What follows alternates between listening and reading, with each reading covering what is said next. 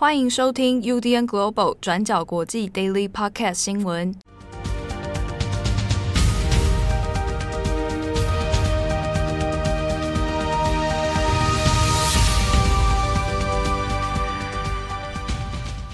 Hello，大家好，欢迎收听 UDN Global 转角国际 Daily Podcast 新闻。我是编辑七号，我是编辑慧仪。今天是二零二二年三月十八日，星期五。嘿，嘿。星期五，是是是是，一一副雀跃的样子。对，好，那今天星期五，我们来更新几则重大的国际新闻。第一条，我们来看一下这个乌克兰哦，泽伦斯基最近大家可能都有看到，他有先后在比如说美国的国会啊，那也有现在在德国啊，都有一个远端的一个演说。那这个演说内容呢，其实也有。引发不少的外交讨论，啊，还有一些后续的影响。那我们先来看一下关于在德国这场演说的一些细节。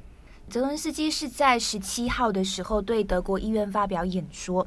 那这一次呢，在德国的演说内容里面，泽伦斯基除了有感谢德国给予的援助之外，那也结合了德国的历史，然后也有探讨一些呃乌克兰的情势。那同时也有对德国做出一些批评。那像是第一个，就是我们之前一直提的德国的北溪天然气管。那演讲一开始呢，泽伦斯基首先就先指控说，俄罗斯的攻击已经造成大量的平民伤亡。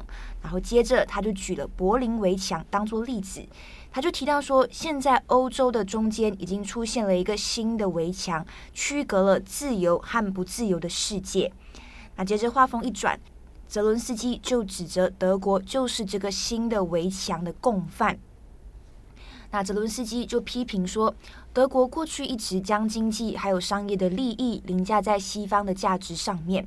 那像是在二零一四年俄罗斯并吞克里米亚半岛之后，那整个欧盟其实都有在讨论说，呃，要减少对俄罗斯天然气的依赖。那但是呢，德国当时还是在呃乌克兰还有其他的盟友，像是美国啊、英国、波兰等等的强烈反对之下，依然是决定要开始这个天然气管的工程。那结果也是，这个天然气管呢，也是在去年二零二一年九月的时候完工了。原本。在这之前呢，德国的天然气是有百分之三十五是来自俄罗斯，但是有了这个北溪天然气管之后，德国呢就可以直接向俄罗斯取得更多的天然气。所以泽伦斯基也就是直接批评德国，他就说：“我一直提醒过你们，北溪天然气管是一个武器，也曾经告诉你们说，俄罗斯建造这个天然气管就是为了准备战争。但是你们的回复都一直说，哦，这是经济、经济、经济问题。那也是一直等到俄罗斯入侵乌克兰的前几天，那德国才愿意宣布来终止天然气管的这个认证程序，那当做是对俄罗斯的制裁。”但是泽伦斯基就说，德国这一切的举动都是已经为时已晚了。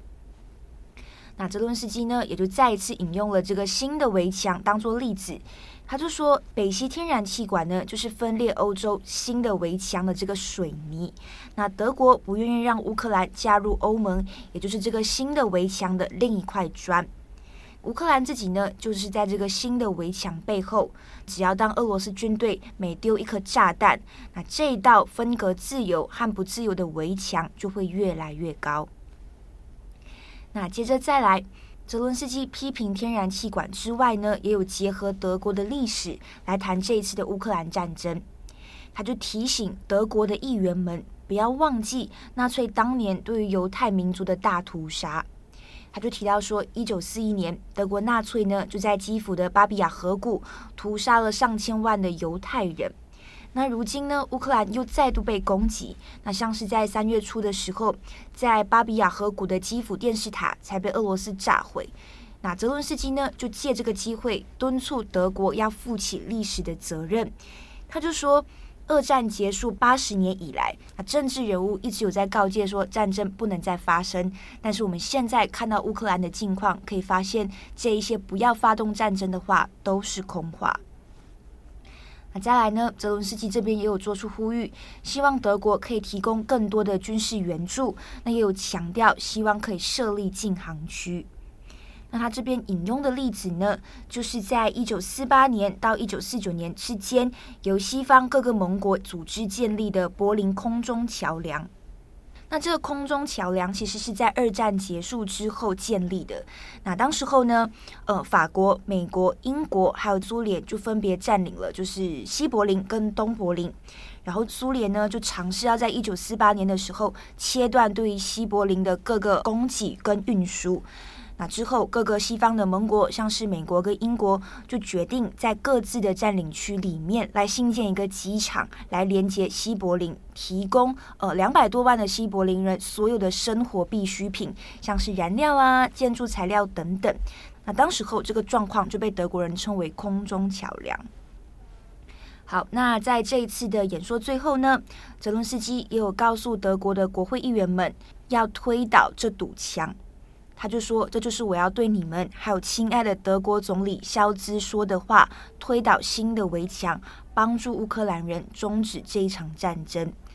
推倒这堵墙的这句话，泽伦斯基也是引用了美国总统雷根在一九八七年的一个名言。那当时候也是实现东西德统一最具代表性的一句话。”好，那其实呢，我们可以从这几次泽伦斯基在加拿大、美国的演说里面，可以看到他的演讲目的跟内容是非常明确的。那像是第一个就是要求军援，那再来就是设立禁航区。那但是重点就在于，他会针对不同的国家历史呢，去找出跟乌克兰跟这个国家之间的共鸣，来引起大家的共感哦。那像是他在美国的演说里面就提到珍珠港事件，也有引用马丁路德金恩“我有一个梦”的这个名言。那所以 BBC 的报道也是分析说，泽伦斯基在过去几周就是示范了大师级的演说能力。那这一次在德国一样，在泽伦斯基的演说结束之后，也是获得德国议员长时间的掌声跟鼓励。好，那德国有没有具体的行动呢？那现实是在泽伦斯基的演说结束之后，那原本预计应该是要继续讨论乌克兰战争的一些状况，那结果德国议会呢却是讨论其他相对不相关的一些议会事务，那这一点呢也是引起部分的德国议员不满的。那另外也是德国境内呢，也开始出现呼声了，也就是要求结束对于俄罗斯天然气的依赖。所以近期也可以看到，德国的经济部长也是开始巡回拜访各个国家，希望呢可以去筹集其他的能源跟资源。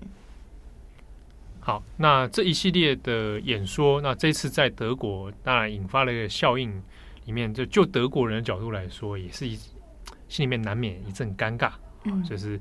哎，本来想说，因为像像之前美国那一次蛮成功的啊，大家还会这个起立鼓掌这样。他在德国这一次心里面觉得，哎呦，被刮了一顿啊！啊，这这就跟连接到我们之前其实有讲过的关于那个那个宋钢盔的事情。好，那当然就是呃，虽然说酸德国归酸德国，但是东中间其实德国有其决策的脉络存在哦。那当然，泽伦斯基还有他的立场。那相关的这个讨论，如果大家有兴趣回溯的话，可以去听我们之前在。重磅广播里面的一段插播是编辑正红，我们有聊了一下当初那个宋钢盔跟乌克兰之间，德国跟乌克兰之间到底援助上面出了哪些问题哦？那有些细节讨论在那个我们在那集插播中有详谈。那这边来补充是说，刚刚会有讲到他在美国的那演说里面有提到珍珠港事件。那因为近期也是在安排说泽伦斯基要在日本国会连线呢。那珍珠港事件就有点勾起了某些日本舆论的一些诶、欸、回忆啊啊、哦嗯！那因为他提了这个例子之后，日本的有一些我必须强调是少数的言论哦，在 Twitter 上面或在媒体上面会有说，诶、欸，觉得泽伦斯基讲这个以珍珠港攻击来作为一个案例，好像不太好。这之中的说法是认为说，啊、呃，因为珍珠港那个时候是军人。啊，在交战嘛，那他是偷袭了美国珍珠港，所以他攻击的是军方，啊，所以是军人打军人。可是俄罗斯这个是军人，但是他在残破这个残杀这个乌克兰人民，啊，所以他们认认为说这两个例子不大一样，甚至会觉得啊，你现在提这个例子对日本人不太好，就是好像好像好像说我日本人怎样啊？当然这是一部分的言论，整体上来说，其实泽连斯基在日本的那个。呃，知识程度还算是蛮高的。那这边也补充是说，关于到底泽连斯基要怎么样在日本演说这件事情，我们想象的好像都很简单吧，就是连线嘛。我们就看到那个那个新闻照片都是大荧幕就连线了，对不对？嗯。日本在这件事情上左右为难。为什么呢？因为他的国会议事厅里面没有荧幕，他没有完，他没有大荧幕，所以这件事情在内阁在讨论的时候，他们面到第一个问题是说：好，现在国会里面没有大荧幕，怎么办？我们没有像美国国会这样子，所以要另外加一个荧幕。然后要另外加荧幕的话，那再来一个问题是：哇，我要现场连线吗？那我就要网路，我要确保网路通畅顺畅。对，还是说我要用预录影片？可是预录影片跟现场影片可以引起的那个状况又不太一样了，对，氛围会不一样。对，没错，你讲的对。所以日本会想说，那好啊，预录啊，怎么办？好，那视听设备怎么办？在国会里面的议员们是现场听哪一个喇叭放出来的声音，还是我要戴耳机？国会议员们的平均年龄是蛮高的。好，那所以就有硬体上面的需求，网络连线的需求。好，这个部分虽然在现在在日本这边是。一直在讨论是那怎么处理？那当然讲起来，有些日本人会觉得这个有点落差，就是说啊，大家外国人都对日本有个想象啊，就是科技发达嘛，Cyberpunk，对 不对？搞不好全息投影哎，对，但是并没有 啊，就发生这个事情。另外一个是，按照日本的惯例，通常外国元首如果有访问日本的话，啊，真人访问的时候，通常都会有一个行程是要先会面，跟天皇会面。有人就问说：“那请问泽伦斯基的国会演说要不要让他先跟天皇会面？”嗯、但是有些日本人、有些议员觉得说，扯这个会不会有点太形式主义？对，人家没有真的来嘛？难道我要先让他跟天皇试训，然后我们才能走第二步？是那在国会发表演说？而这个也不是这一次泽伦斯基演说的非常重要的一个重点。那你就可以看到，在日本的这一次讨论里面，那一个。官僚们正在讨论形式这件事情，然后为了形式左右为难，想了个半天，很伤脑筋的样子，还蛮典型的日本政治生态的。那现在已知是说，好，内阁确定，岸田文雄也有确定说，基本上就会来做一个连线演说。好，那到底是说，哎，预录还是要现场？那这个在很多其他地方还在克服。那选的日期应该预计会在二十二号以后。那这个跟新春季的预算。决议之后啊有关啊，这样议会比较有空出一个时间，然后来处理这个事情。那当然是说，就日本和乌克兰的关系，算是比基本上外交上面政策还蛮友好啊。呃，乌克兰政府、乌克兰的驻日大使馆也有先讲说啊，其实也要来谢谢日本啊，因为日本在这一次的捐款其实蛮踊跃的啊，资助啊，然后捐款的人数啊，啊，声援的人呢、其实都蛮多的，所以也想要说借这个机会，让泽伦斯基可以跟日本国民来做一个。哎，致谢啊，这样子。那当然也有人担担心说啊，如果现场直播，万一他又跟我讲什么珍珠港，那 应该不会吧？我不知道，他就有一些美眉刚才在里面啊，各种担心啊。对，好，那这个大概是日本的这边的脉络。好，所以就这个 case，其实我也蛮好奇的，台湾有没有要争取或者来协商说，哎，泽伦斯基有没有要来一个远端视讯的会议，或者远端视讯的演说？好，那我觉得这个或许是一个，哎，可以想象的一件事情。好，那下一个我们来看一下，刚刚讲到日本，我们这边来讲一下南韩哦。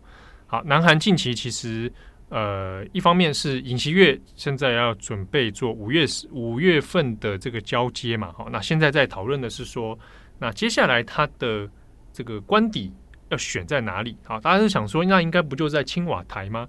啊，但是并没有，尹学友说他不想要在。青瓦台这边来办公，那现在已经锁定的位置呢，是要来改成在有有两个选项、哦，一个呢是选到光化门的中央政府首尔办公室，好、哦、这边的大楼，另外一个是在龙山区啊，龙山区的国防部大楼，好，现在在选这两边，那外传是说可能可能会倾向要去龙山区这边的国防部大楼哦，好，那这边的理由呢，尹锡月自己说的。尹锡悦自己的说法是，他觉得青瓦台这个好像离国民的距离太远了啊，不够亲民。那希望呢，能够选在一个更贴近民众的地方啊。那心里面所属的呢，是这个龙山区这里哦。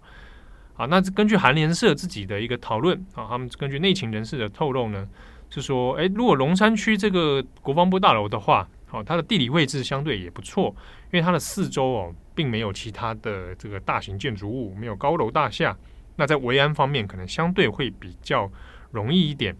那另外是呢，这边本来还有一个龙山美军基地，啊。那现在这个美军基地要改建了，之后会做成公园。那换句话说，如果未来这边当成一个新的中央政府的办公地点的话，那又有公园，那四周又可以维安，那似乎看起来会是一个蛮不错的地点哦。好，那这个目前到底会选哪边？那还不确定，已知是大概最晚下个星期的时候，那应该会有一个定案哦。那无论他选在哪里啊，那现在已经确定是他绝对不会留在青瓦台这个地方了。甚至还有人在讲说风水问题啊啊，就是说，哎，青瓦台这个地方似乎每一任总统都出事啊，一任五年，然后每一个人都有丑闻啊，每个人都各种衰事缠身啊。那有人觉得那是不是搬一下比较好？但是呢，在韩国的一些媒体里面也是蛮八卦的，会说啊，去龙山这个地方感觉风水好像也没有很好啊，觉得肃杀之气。那个也过去了，就国防部大楼。那又又连接到这个曾经有日军以前在这边驻屯过啊，所以就又觉得好像很很哪里怪怪毛毛的啊。当然这是比较八卦的讨论了啊。那这个是关于办公地点的选择。那另外是呢，这几天南韩的疫情确诊数字啊，我们先看昨天的时候公布的数字是一天确诊六十万人哈，六十万。虽然到今天十八号我们看到的数字呢是说有降低啊，降到四十万。好那这个数字其实基本上波动还是蛮大的。不过现在现阶段南韩的防疫政策要做一个逐步的放宽。那比如说聚会人数，本来呢它是限制聚会是六个人，那现在要准备从二十一号开始要放宽到八人，哦，从六人放宽到八人。不过呢，二十一号开始之后，这个餐厅啊、咖啡厅啊这一类的营业场所。它的限制还是存在的，还是一样，最晚是营业到十一点啊，这一点并没有改变啊。那只有说聚会人数可以放宽。好的，那除此之外呢，这边也来补充一个新闻哦。虽然我们大家目前的焦点很多都会集中在乌克兰的战争方面哦，当然世界上还有很多其他的议题是值得我们来关心。那甚至有很多的新闻议题呢，它可能是联动的哈，因为乌克兰的战争。而连带导致它的状况又更加的恶化啊，或者是有其他的一些，比如说我们先前其实有多次有讲过的，像也门的饥荒、粮食危机，那现阶段其实也还是在恶化当中。对，因为主要其实是乌克兰跟俄罗斯本身其实就是小麦的主要出口国。那这一些小麦对于一些国家来说都是当地的一些呃主要粮食供应，所以会影响到的可能包括像是也门、还有黎巴嫩等等，现在都是面临粮食危机的。那我们这边要特别先讲的是也门，因为也门之前爆发内战，所以之后呢，他们的粮食基本上都是依赖进口的。那像是他们的进口小麦呢，有百分之二十七是来自乌克兰，那百分之八是来自俄罗斯。那所以现在战争开打之后，那将近三分之一的粮食供应也是算是遇到了问题了。那我们看到的是，呃，联合国这边的金援也出现问题了。那原本联合国呢，今年是要援助也门大概四十三亿的美金，但是呢，联合国的秘书长就说，他们最近这几个月有将近三分之二的援助计划，也就是粮食的部分都被切断了。那现在呢，只有十三亿可以到位。那意思也就是说，现在也门全国两千九百万的人口当中，就有两千万人是吃不饱的。好的，感谢大家的收听。更多详细新闻，欢迎参考今天的转角国际网站首页。那我们今天还会有一篇报道呢，是谈到阿诺先前的一个反战影片。那他针对乌克兰的战争做了一个个人的影片哦。那影片当中，他有谈到他小时候的一些过往，他的父亲以及他自己曾经很崇拜的一位俄罗斯的举重选手。好，那大家欢迎来参考。我是编辑七号，我是编辑会议，我们下次见，拜拜，拜拜。感谢大家的收听，想知道更多详细内容，请上网搜寻转角国际。